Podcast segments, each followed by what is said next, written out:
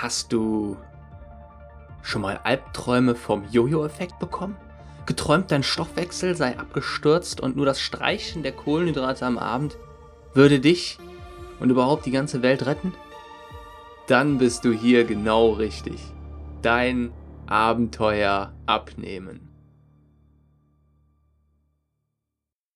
Hallo da draußen und willkommen zur neuen Folge Gewicht halten versus Jojo-Effekt. Was es in der Praxis eigentlich genau bedeutet.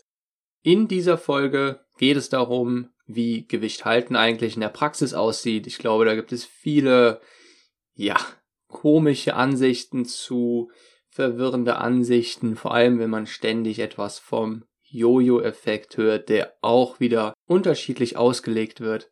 Dann, was eigentlich erforderlich ist, um sein Gewicht zu halten und weshalb du dich nach der Abnehmphase etwas mehr entspannen kannst. Es ist soweit. Du hast es geschafft.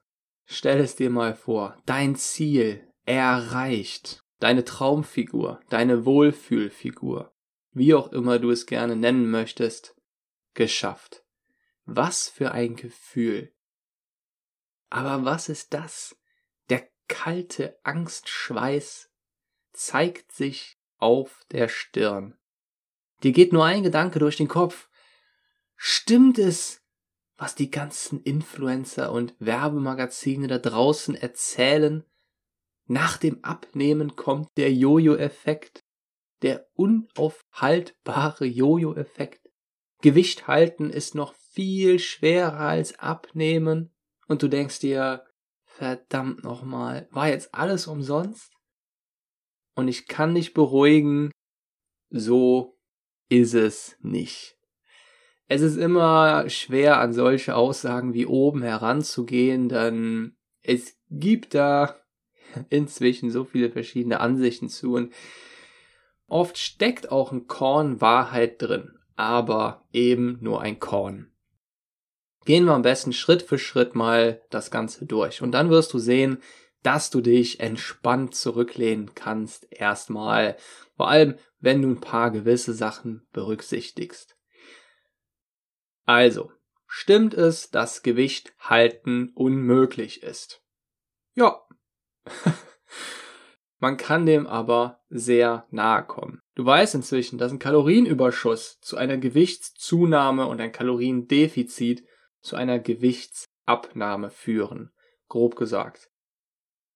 Was würde es also nun rein mathematisch und rational bedeuten, wenn du dein Gewicht halten möchtest?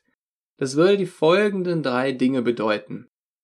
Erstens, du kennst deinen Kalorienbedarf für jeden einzelnen Tag, bis auf die Kalorie genau. Dazu kann ich dir sagen, dass es bis heute, wir haben Juli 2020 keine App gibt, keine App entwickelt wurde, die das kann.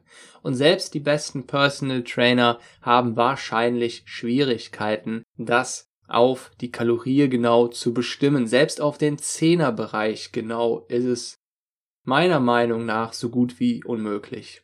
Die am häufigsten genutzten Apps haben Schwankungswerte, die so im dreistelligen Bereich liegen. Das heißt, dass der tatsächliche Kalorienbedarf so weit von dem angezeigten Wert abweichen kann. Also gut und gerne um 100 bis 300, 400, 500 Kalorien.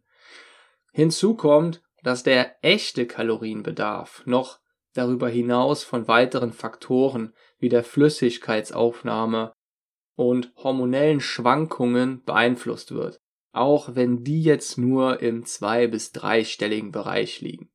Zweitens, du müsstest jeden Tag angepasst an genau diese Kalorienmenge Essen aufnehmen. Und das schließt nun ein, dass du auch von jedem deiner Nahrungsmittel, die du isst, die Kalorien haargenau kennst. Und dazu kann ich dir wieder sagen, auch da gibt es Schwankungswerte bei den Apps. Auch wenn es da schon wesentlich genauer ist als bei der Berechnung des Kalorienbedarfs. Bei Äpfel hängt es zum Beispiel sehr von der Reife ab, von der Herkunft. Das gleiche gilt für Bananen. Jede Brot, jede Nudelsorte hat unterschiedliche Kalorienwerte und die schwanken nochmal je nachdem, wie du es zubereitest. Drittens. Es dürfte nie einen Ausreißer geben. Oder nur solche, die du zu 100% kompensieren kannst. Das heißt, keine Geburtstagsparty, keine Treffen mit der Freundin oder dem Kumpel, wo du mal mehr isst und Restaurantessen ist noch viel schwieriger zu tracken, wenn ihr euch jetzt in einer Bar oder im Restaurant trefft. Keine Hochzeit, kein Urlaub, kein Buffet und so weiter. Es sei denn, du trackst eben all das ganz genau, was aber teilweise unmöglich ist. Unterm Strich bedeutet das, dass echtes Gewicht halten so gut wie unmöglich ist. Und genau diese Erfahrung wird dir auch jeder erfahrene Personal Trainer bestätigen. In der Praxis sieht es viel mehr so aus, dass du lernst, mit Gewichtsschwankungen zu leben, damit umzugehen. Und dass du eben einfach wieder weniger isst, nachdem es Ausreißer gegeben hat und so dem ganzen Thema Gewicht halten sehr nahe kommst. Komplett dein Gewicht halten ist nicht drin und ich empfehle es dir auch nicht. Stell dir vor, Du würdest dich für jedes Kilo oder für jede zwei Kilo Schwankung jedes Mal verrückt machen. Das, das wäre verrückt. Schließlich kann das auch einfach am Hormon- oder Wasserhaushalt liegen, am Training vom Vortag, der Ernährung vom Vortag oder Vorvortag, je nachdem, was man da gegessen hat, wie die Nährstoffe aussahen, ob noch Alkohol mit dabei war, der auch nochmal eine ganz andere Wirkung hat auf die Waage, auf den Wasserhaushalt und all das beeinflusst die Schwankung auf der Waage, die ja bis zu drei, vier Kilo ausfallen kann. Bei Fitnessmodels und Bodybuildern sieht Gewicht halten in der Praxis so aus, dass runterdefiniert wird bis auf sechs bis acht Prozent. Bei Wettkampf-Bodybuildern sind es so zwei bis vier Prozent. Und dann wird danach das Gewicht so lange gehalten, bis man wieder bei circa 12% Körperfett ist. Du hast richtig gehört, das Gewicht wird so lange gehalten, bis man wieder bei 12% Körperfett ist. Gewicht halten bedeutet hier also automatisch schon, die nehmen das einfach als gegeben hin, dass man eben sowieso wieder leicht zunimmt. Das ist einfach die Norm und der Standard dabei. Es kommt viel eher darauf an, wie langsam schaffst du es wieder zuzunehmen. Und dass man sich da dann eben so eine Grenze setzt. Wenn man dann wieder bei 12% angelangt ist, wenn die Jungs und Mädels bei ihren 12% angelangt sind, hat auch jeder eine unterschiedliche Zahl, aber dann wird wieder runter definiert auf 6 bis 8% und dieser Zyklus läuft dann in der Regel über ein Jahr ab, also beispielsweise innerhalb von neun Monaten.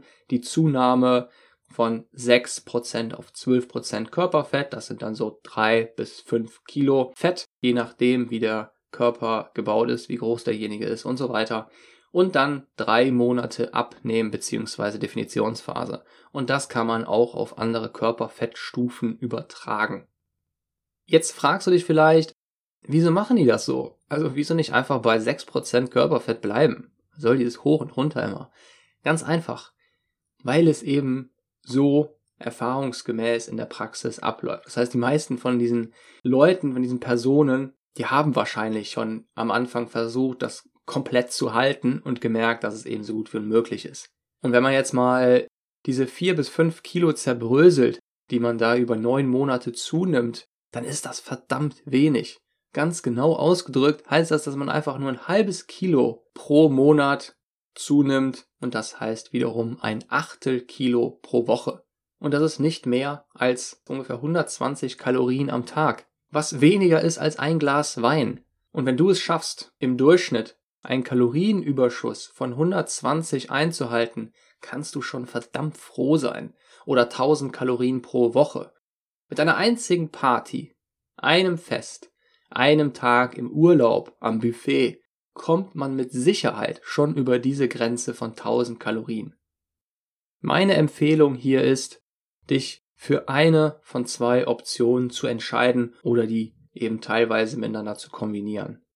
Erstens, für dich ist es okay, über einen gewissen Zeitraum wieder zuzunehmen, aber dies eben einzugrenzen und ein Limit zu setzen, aber diese leichte Gewichtszunahme einfach zu tolerieren.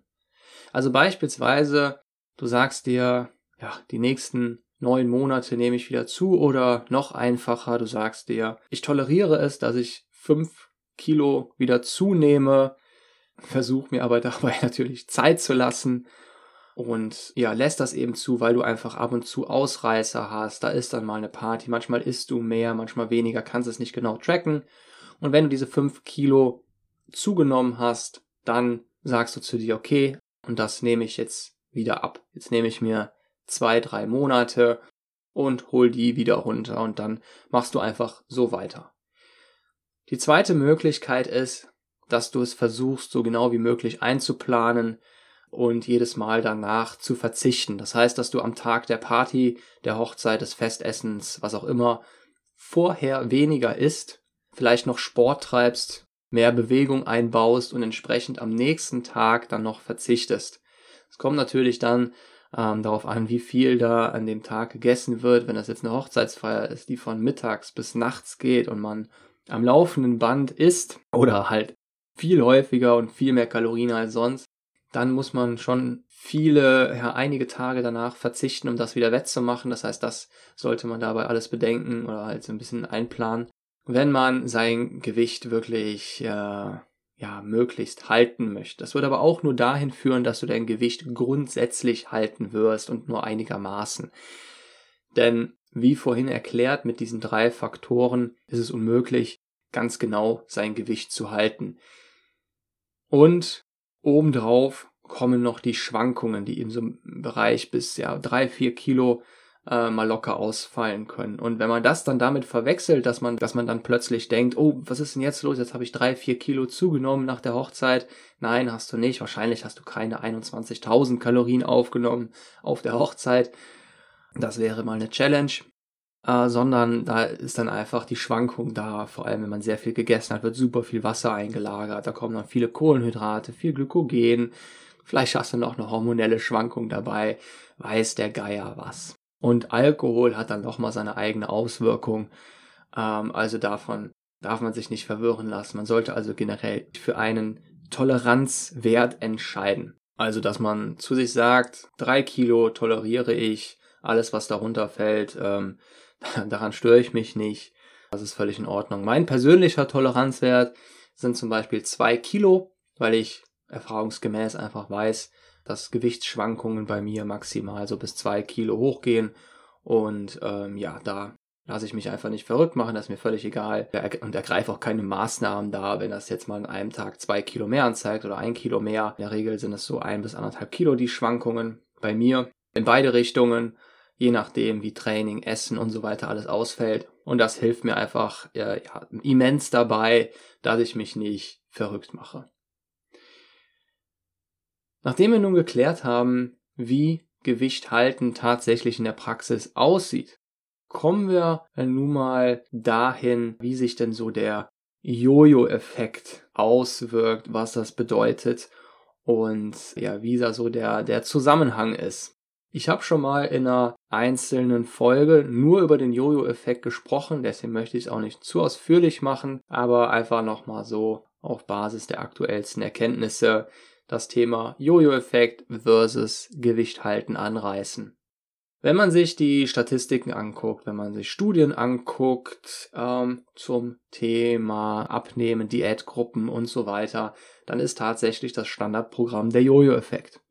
Zumindest, wenn man sich eher kurze Diäten anschaut. Das heißt, dann ist das Resultat meistens, dass es am Anfang runtergeht, und dann, je nachdem, wie kurz die Diät ausfällt, es entsprechend wieder stark nach oben geht. Nun möchte ich direkt am Anfang dazu das Wichtigste sagen, und zwar gibt es keinen Stoffwechseleffekt durch den Jojo-Effekt, beziehungsweise genauer gesagt, es hat keine solchen Auswirkungen auf den Stoffwechsel, die spürbar wären. Die einzigen Auswirkungen, die es da gibt, ist, dass sich der Stoffwechsel um 10% nach oben oder unten anpasst in Bezug auf die aufgenommene oder eben gestrichene Kalorienmenge, je nachdem Kalorienüberschuss oder Kaloriendefizit. Mehr ist es nicht. Das heißt, wenn du ein Kaloriendefizit von 1000 hast, hast du effektiv nur ein Kaloriendefizit von 900, weil sich der Stoffwechsel eben zu 10% daran anpasst. Ähnlich wie beim Intervallfasten wird trotzdem in ja, jeglichen Werbeanzeigen damit geworben, dass dann der Stoffwechsel Turbo ein, einsetzt und man damit ja fünf Kilo in einer Woche abnimmt, weiß der Geier, womit die alles werben. Äh, das ist aber nicht der Fall. Also auf den Stoffwechsel hat es keine weiteren Auswirkungen, bis auf diese 10% beziehungsweise keine weiteren spürbaren Auswirkungen. Das darf man, sollte man nicht dabei vergessen. Und der Name Jojo-Effekt stimmt eben nur dann, wenn man sich wirklich auf diese Beschreibung bezieht, dass es wie bei einem Jojo erst nach unten geht und dann nach oben, ohne diese Implikation, dass da der Stoffwechsel eine Rolle beispielt. Das heißt, der Jojo-Effekt, der kann auch durch ganz andere Faktoren ausgelöst werden. Und es bedeutet einfach nur runter und dann nachher wieder rauf. Und das liegt eben vor allem bei kurzen Diäten daran, dass je näher Anfang und Ende der Diät liegen, was ja naturgemäß immer der Fall ist bei Crash-Diäten, Kurzzeitdiäten, desto stärker fällt der Jojo-Effekt aus und desto eher hat es dann auch den Namen verdient, Jojo-Effekt. Wenn du jetzt nur eine Woche oder zwei Wochen eine Diät machen würdest, eine Radikaldiät, dann sieht das eben so aus, dass es dann stark nach unten geht auf der Waage und sobald du die Diät beendet hast, geht es wieder stark nach oben. Das liegt aber eben nicht daran, dass es einen negativen Effekt auf den Körper hat, diese Crash-Diät, sondern dass es einfach ein, ja, ein ganz normaler Effekt von unserer Ernährung, von Diäten. Am Anfang einer Diät, einer Abnehmphase, wie auch immer du es nennen möchtest, am meisten Gewicht und am Ende nimmst du am meisten Gewicht wieder zu, verhältnismäßig im Vergleich zu der restlichen Diätzeit. Das liegt einerseits daran, dass man erstmal gar keine Fettreserven angreift, sondern es werden nur die Glykogenspeicher, also die kurzfristigen Energiespeicher angegriffen. Stell dir vor, dein Körper müsste für jede Anstrengung, für jede Aktivität, die du an einem Tag ausführst und mit der du an diesem Tag ins Kaloriendefizit rutschen würdest, sofort an die Fettreserven dran. Das wäre extrem ineffektiv und vor allem ineffizient, denn das ist ein sehr langsamer Stoffwechselprozess. Also stell dir vor, zu einer bestimmten Zeit des Tages hast du einfach, äh, steigst du die Treppen rauf und runter und wärst damit theoretisch im Kaloriendefizit. Dann schaltet der Körper nicht automatisch äh, sofort auf den Fettstoffwechsel und verbrennt Fett. Das wäre in etwa so effizient, als würdest du jedes Mal einen Sack Kohle verbrennen, weil du gerade etwas Licht im Raum brauchst. Also der Fettstoffwechsel wird erst dann aktiviert, wenn man sich schon länger im Kaloriendefizit befindet und wenn für den Körper so absehbar ist, dass da auch für eine längere Zeit Energie zur Verfügung stehen muss und das, was ja effizienter kurzfristig geht, das wird dann immer im Vorfeld so als Puffer verbrannt. Und in der Regel merkt man das dann auch damit, dass es ab einem bestimmten Zeitpunkt nicht mehr so leicht geht, beziehungsweise sich etwas schwerer anfühlt. Also es fühlt sich dann schwerer an, aufs Essen zu verzichten. Und da beginnt dann die eigentliche Fettabnahme. Das ist wie so ein kleiner Schalter, der da umgelegt wird. Und das merkt man eigentlich in der Regel immer ganz gut. Wenn man ein größeres Kaloriendefizit hat, merkt man es schneller, dann kommt der Zeitpunkt frühzeitiger und da fällt es einem einfach etwas schwieriger, äh, ja, das Kaloriendefizit noch einzuhalten. Denn dann geht es in die Minen. Dann darf es also auch etwas schwerer fallen, denn dann geht es hinab und dann fängt die ja etwas äh, schwerere Arbeit an und es geht wirklich äh, in die tieferen Schichten. Und erst da wird dann auch unser, werden unsere Fettpolster angegriffen. Das war das einerseits. Das andererseits bezieht sich auf die Wasserein- und Auslagerung. Das heißt, am Anfang und Ende der Diät wird nicht einfach nur Glykogen verstoffwechselt, sondern damit geht auch eine Menge Wasser einher. Jedes Gramm Glykogen bindet das drei- bis vierfache an Wasser. Und wenn deine Diät nun vornehmlich Kohlenhydrate auf dem Speiseplan vorsieht, was häufig bei Crash-Diäten aus Boulevardmagazinen beispielsweise der Fall ist, wird der Effekt nochmal verstärkt. Und genau deswegen können Fitness- und Ernährungsmagazine, Boulevardmagazine, Websites und so weiter bis in alle Ewigkeit damit werben, dass du drei bis vier Kilo innerhalb von einer Woche verlieren wirst. Genau so ist es nämlich auch. Das heißt, du verlierst diese drei, vier, vielleicht sogar manchmal fünf Kilo und denkst dir, ha, klappt doch aber nimmst sie eben auch genauso schnell wieder zu. wenn vor allem das Diätende äh, ja kurz nach dem Diätanfang kommt, die ganze Diät nur recht kurz ist. Deswegen auch der Jojo-Effekt. Aber das hat eben nichts mit Fett zu tun. Es ist ein perfektes Programm, das diesen Werbebotschaften eben voll in die Hände spielt. Als Challenge habe ich mir nun für dich überlegt, dass du dir einmal bitte aufschreibst, welche Ausreißertage auf dich in den nächsten 30 Tagen warten und du dir einmal eine Strategie dafür überlegst. Also dir im Vorfeld einfach mal deine Taktik darunter schreibst, wie schaffst du es, dass du eben nach den 30 Tagen immer noch dein Gewicht hältst. Also unter dem jeweiligen Tag mehr Sport, mehr Bewegung, mehr Verzicht am selben Tag, am nächsten Tag, auf der Party selbst die Kalorien einschränken. Da ist, natürlich wirklich gefragt, dass du dich selbst da gut einschätzt, was klappt für dich am besten. Und allein das, dass du es dir im Vorfeld schon überlegst und im besten Fall, ich kann es dir nur empfehlen, wirklich auch mal aufzuschreiben, das erhöht wesentlich die Chancen, dass du es später in der jeweiligen Situation dann auch wirklich durchführen wirst, dranbleiben wirst. Und nun wünsche ich dir eine wunderbare Woche bis frühestens nächsten Sonntag. Dein Monster Coach.